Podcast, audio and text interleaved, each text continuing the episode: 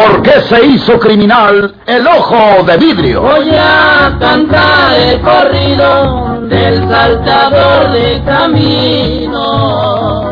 La borrascosa juventud de Porfirio Cadena. ¿Cómo perdió uno de sus ojos? ¿Y por qué tuvo que seguir la vida criminal perseguido por sus poderosos enemigos? Una nueva serie campilana del escritor norteño, Don Rosendo Ocaña.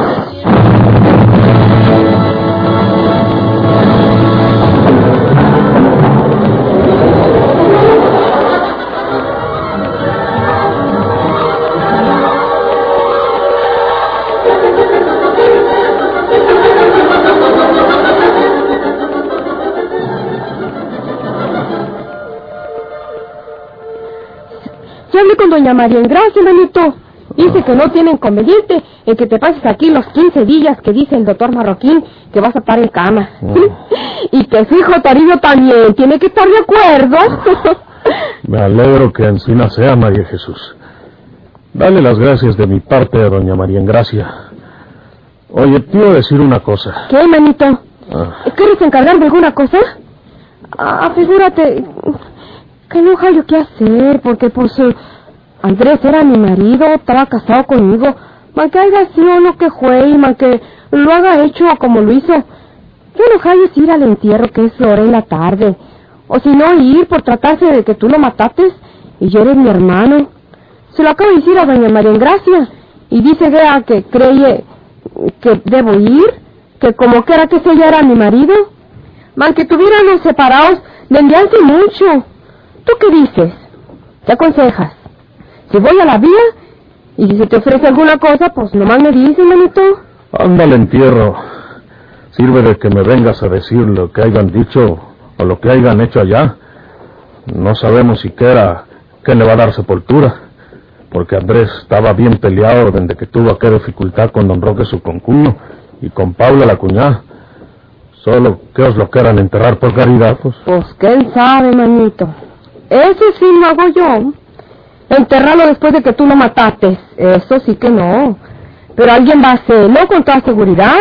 Porque si no fuera encima, ya me hubieran dicho don Florencio o el señor juez que yo tenía que sepultarlo porque no había nadie más. ¿Qué te parece, manito? Pues sí, claro. Anda la vía y te das una vuelta por el entierro de Andrés a ver qué pasa. Y creo que con don Florencio o con el que sea, me consigas que me manden el periódico que llega de Monterrey, aunque sea después de que lo lean ellos. Y aunque sean periódicos atrasados, no le hace. La cuestión es que tenga que leer para pasármela, ¿eh? Eh, Sí, manito. Ahí va a estar doña María Engracia al pendiente contigo, Mm. mientras que yo vuelvo. No me tardo mucho. El entierro es a las 10 y nomás pasándome vengo. Nos veremos, manito. Sí, ándale.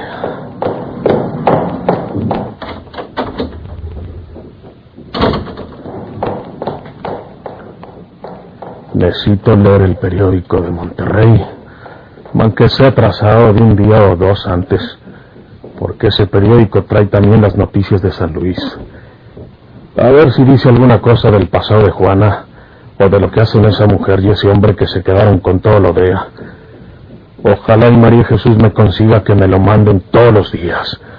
Ojalá.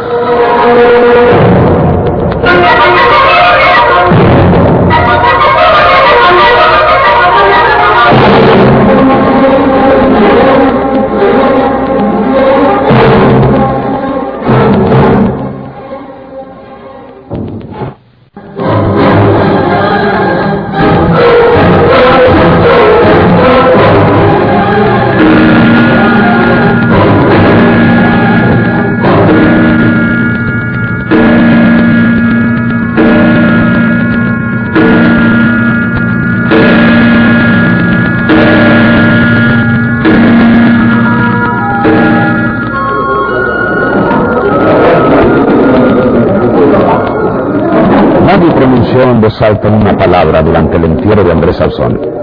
El señor cura se concretó a musitar algo en latín y luego hizo la señal de la cruz sobre la tosca mortaja. María de Jesús, apenas descubierto los ojos entre el negro chal, se mantuvo a distancia del grupo principal, donde estaban Roque y Paula, con los niños de Andrés, que la hicieron recordar al suyo, trágicamente sacrificado. Cuando se aplanó la tierra y se colocó la cruz de madera pintada, se pusieron los ramos florales al pie lentamente se fueron dispersando los asistentes. María de Jesús quería que se fueran todos para hablar con don Florencio y con el licenciado Hinojosa. Y ellos se le aproximaron luego, pero iban acompañados de un desconocido, de un forastero, al parecer, de un hombre que mantenía la vista baja y el sombrero en la mano. Los rasgos fisionómicos de aquel extraño llamaron la atención de María de Jesús. Buenos días, don Florencio. Te queremos presentar a este señor que es hermano del finado Andrés Alfón María de Jesús. ¿Eh? Hermano de... eh, Sí, señora. Me estaban diciendo el encargado y el señor juez que usted es hermana de Porfirio Cadena y que fue mujer de mi hermano Andrés. También le contamos la tragedia de tu hijito María de Jesús provocada por Andrés precisamente. Y le acabamos de decir que tu hermano Porfirio está curándose en Monterrey. ¿qué? Que fue necesario mandarlo para Monterrey para que lo operaran los doctores cirujanos. Que es por allá. Porque si no se le hace encima, se muere. Y Pablo cansado. No es para asustarte, María Jesús. Para Porfirio es lo malo. Muy malo. ¿Sí? No estaría de sobra que tú también te fueras a Monterrey, María de Jesús, para que estés al pendiente de tu hermano. Eh, lo tienen en el hospital González. Eh, sí, señor juez. Ahora mismo voy a ir a Monterrey. Eh, nos vamos, don Florencio. Vámonos, señor juez. Véngase, amigo. Yo aquí me quedo un rato más, señores. Como usted querrá, José Trinidad. Hasta luego. Adiós, señor juez. Adiós. La dejamos sola con José Trinidad, señor juez. A ella no intentará causarle ningún daño, por malo que sea ese hombre. Y es natural que quiera preguntarle algunas cosas a solas, puesto que ya sabe que ella fue mujer de su hermano Andrés. María de Jesús tiene que haber comprendido eh, que eso que le dijimos eh, de que Porfirio se cura en el hospital en Monterrey es para que así se lo diga también a ese amigo, con objeto de que no busque venganza ninguna en contra de Porfirio sabiendo la verdad de dónde se halla. A lo mejor este amigo no es de los tamaños de Andrés Alzón, aunque sea su hermano. No me gusta la liebre palicera.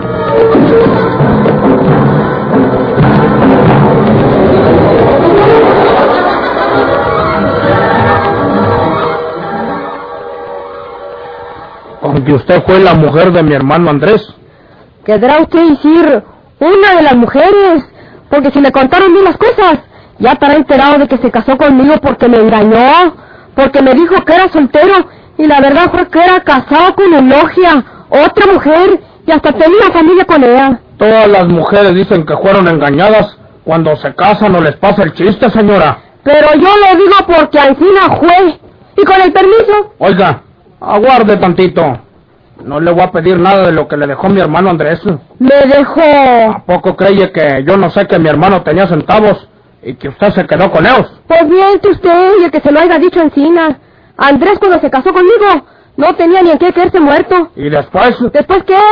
Si ni siquiera quería trabajar en muy bondado. cuidado porque está muerto y a los muertos se les respeta. Yo no voy a respetar la memoria de un hombre que se robó mi hijito, chiquitito, como ya se lo habrán contado también, y que lo fue a poner donde se muriera. Aparte de eso, es usted hermana del hombre que lo mató, ¿verdad? ¿Y qué? Pues es mejor que me lo diga francamente. Pues ya lo sabe. Y va para Monterrey a verlo, ¿verdad? Pues seguro. Pues ahora, pues ahora que vaya para Monterrey, dígale a ese bandidazo que un día de estos va a saber quién soy yo, José Trinidad Sanfón. ¿A poco escupe por un colmillo? Pues nomás dígaselo. Pues a poco y la fiebre María.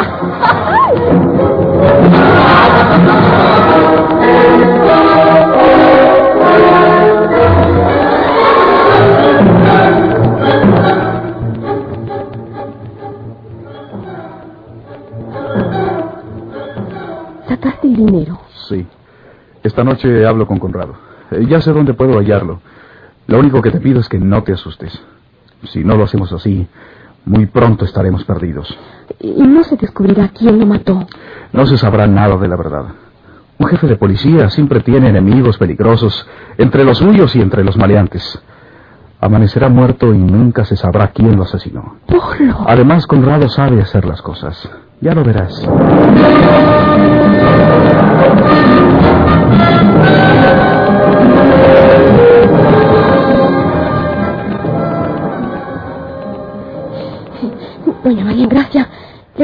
Cosa. ¿Qué te pasa, muchacha? Eh, Vino al entierro de Andrés Ausón, un hermano de él que se llama José Trinidad. Me lo representaron don Florencio Cavazos y el juez de letras. Y cuando nos quedamos solos, me dijo que le dijera a mi hermano Porfirio que se cuidara de él. Nomás que cree que Porfirio se está curando en el hospital en Monterrey. Porque antes se lo hicieron creer don Florencio y el señor juez. Menos mal, muchacha. Doña María Gracia, que nadie sepa que mi hermano Porfirio está curándose aquí en su casa. Nadie lo sabrá, María de Jesús. Porque si llega a saber ese hombre, ¿por qué venga a matarlo?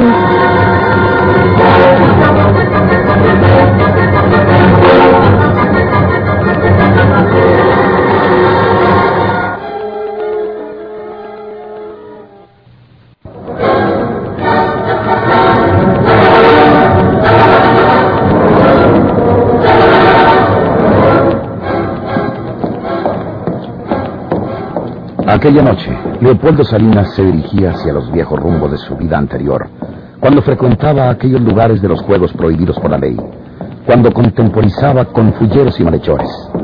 El amo de aquellos sitios sombríos era Conrado Amaro. Nadie sabía cómo las autoridades no acababan con aquellos antros fuera de la ley, pero todos entendían que Conrado Amaro salía al frente cuando la policía daba señales de vida por aquellos rincones de la ciudad. Bien, pues Leopoldo Salinas caminaba hacia el sitio donde pensaba que a aquella hora se encontraría Conrado. Estaba en el rumbo escogido a propósito. Eran unas callejas oscuras, solitarias, imponentes, pero Polo Salinas iba recordándolas, imaginándose cuando a diario la recorría, cuando estaba familiarizado con sus lóbregos enlosados. Todo esto está igual que cuando yo venía por aquí todas las noches. Acabo de pisar la losa de un caño que siempre sonaba igual cuando pasaba. Tanto tiempo que perdí yo en estas cosas. Ahora me parece que no soportaría este ambiente tenebroso. Perdón, ¿qué? Eh, Perdone que interrumpa su camino, señor Salinas. ¿Usted, inspector? Ah, sí, yo, señor Salinas. Recuerde que soy el inspector de policía. Nada tiene de extraño que haga mi sobrevigilancia por estos lugares peligrosos. Pero sí me parece extraño que usted vague esta noche por estos terrenos. ¿Extraño? señor. No debe usted comprometer más su situación relacionándose con esta clase de gente. Comprenda que para que yo siga manteniendo mi criterio en el sentido de que la señora Tobar sucumbió en un desgraciado accidente y que usted y su esposa no la asesinaron, será preciso que se manifiesten siempre las buenas costumbres de ustedes. Usted trata de dorarme la píldora, inspector, pero su intención al vigilarme es otra. No, señor. Imagínese que yo dispusiera una redada de maleantes en esta zona y que su nombre apareciera en la lista que aparezca mañana en los periódicos. No he juzgado el caso yo solo, señor Salinas. Hay un fiscal, hay un juez, hay un tribunal, hay una sociedad. Y al asociar el accidente aquel con su conducta entre hombres al margen de la ley, ¿qué quiere usted que supongan? Se pierde usted, pierde a su esposa y a mí me empuja hacia un peligroso predicamento. Vuelve usted a su casa. ¿No soy dueño de ir a donde me plazca? No sea necio. Yo le he pagado a usted para que guarde. Silencio. Se necesita ser un tonto como lo es usted para cometer tales tonterías. Vuelva a su casa o de lo contrario, mañana mismo sabrá la justicia y la sociedad lo que hicieron usted y su esposa con la señora Tobar. Está bien. No me siga, porque no puedo tolerarlo. Espere. Recuerde que la semana entrante tendrá que entregarme diez mil pesos. Ese compromiso tiene que cumplirlo. En vez de derrochar su dinero en la ruleta, o en los dados, o en la baraja, me entregará una parte insignificante. Insignificante. ¿Cuánto me ha exigido ya? Exigido. No, si estúpido. Usted está pagando mi silencio en el crimen que cometieron usted y su esposa. No es verdad. No, pero vería su culpabilidad con solo dar a conocer sus oscuros antecedentes. Por eso le estoy aconsejando que no se meta en estas loderas, señor. Vuélvase a su casa o a cualquier sitio decente. No juegue su dinero, no debe jugarlo, porque si luego me sale a mí con que lo ha perdido el todo y no tiene con qué pagarme, lo hundo en un presidio para todos los días de su vida, a usted y a su esposa. ¿Necesito decir más para que me entienda? No. Bueno, vuelva a su casa y nunca se le ocurra mirar siquiera para estos rumbos. La semana entrante yo le telefonearé para decirle el día y la hora en que nos encontremos en el mismo lugar. Mm, Buenas noches. Hasta luego.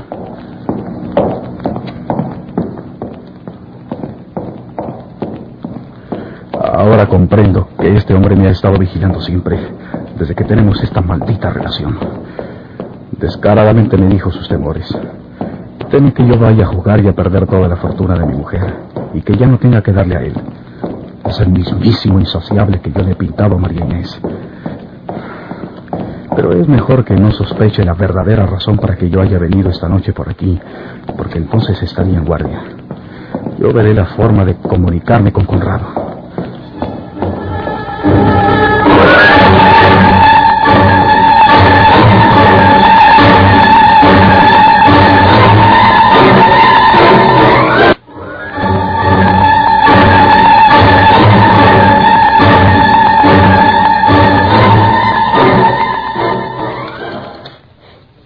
Hacer, Polo? A comunicarme por teléfono con Conrado. El maldito inspector ese solo sospecha que yo puedo jugar y perder lo que ambicionaba para él. Y naturalmente no puedo imaginar que juegue mi dinero por teléfono. Pero sí puedo charlar con Conrado. Ahora verás cómo puedo. ¿Y se lo puedes decir todo por teléfono? No. Nos pondremos de acuerdo. Ya verás. Bueno, habla usted al 264. Eh, ¿Quién habla? Habla Pedro. ¿Con quién quiere hablar? Eh, Pedro, habla a Leopoldo Salinas. Ah, sí, ¿qué pasa? ¿Qué Eh, milagro? oye, Pedro, necesito hablar con Conrado. Si está ahí, por favor, dile que se acerque al aparato, ¿eh? Está hablando con un señor, pero voy a decírselo. Aguarde. Sí, sí, gracias, Pedro. ¿Está?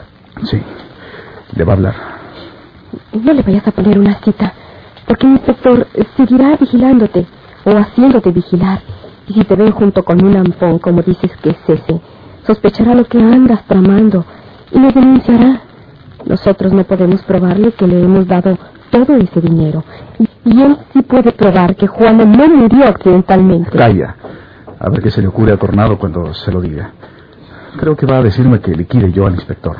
Tú no puedes hacerle nada, Polo. Tú no eres un asesino. ¿Cómo tardan en contestar? Hoy mismo he comprado una pistola. Aquí la tengo. No te espantes.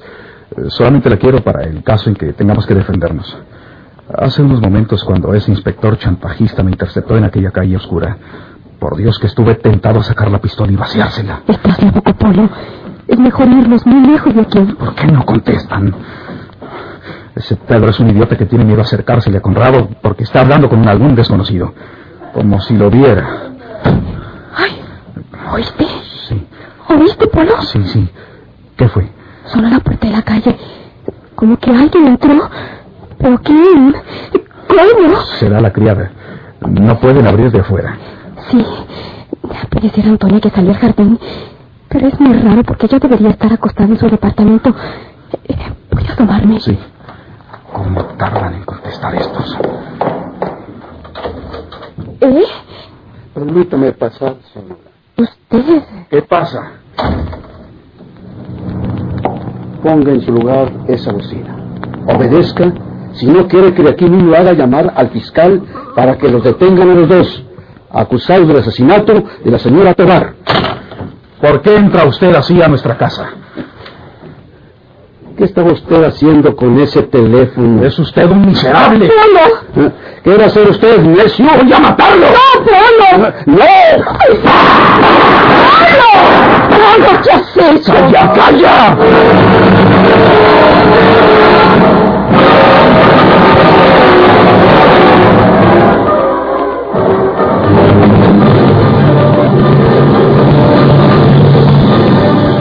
Se hizo criminal el ojo de vidrio?